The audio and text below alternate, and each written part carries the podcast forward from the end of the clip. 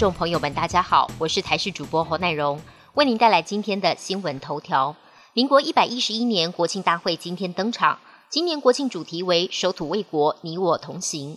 亮点包括有“橘色恶魔”之称的日本京都橘高等学校吹奏乐部的演出，陆航六栋幺旅女飞行员驾驶黑鹰直升机俯瞰会场，以及永鹰高教机 F 五型战机冲场。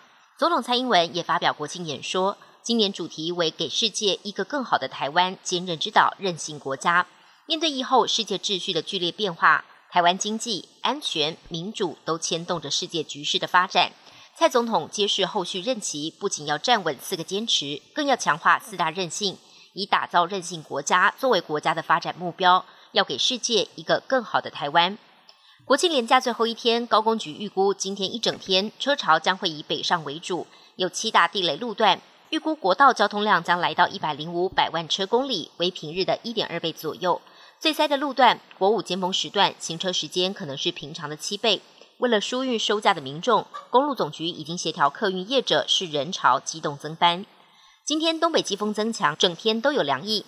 不过白天以后，随着干空气抵达台湾，因风面降雨将逐渐减少，只剩东北部地区仍然会有局部的短暂雨。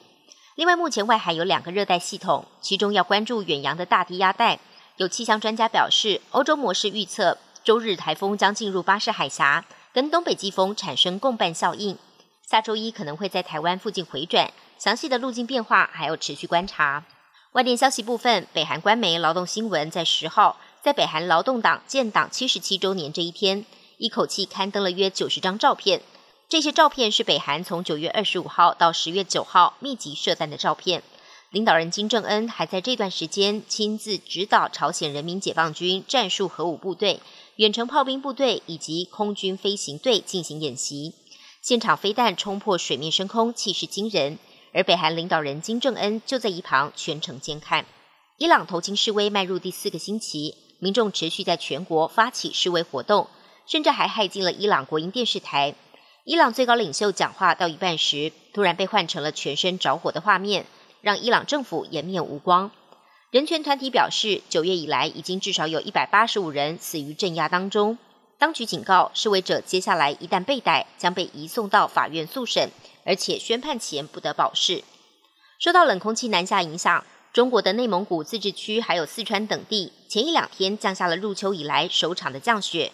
其中，四川峨眉山主峰金秋的降雪比去年明显提早，而南方地区这两天也会出现大风和降温的天气。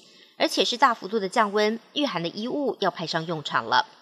本节新闻由台视新闻制作，感谢您的收听。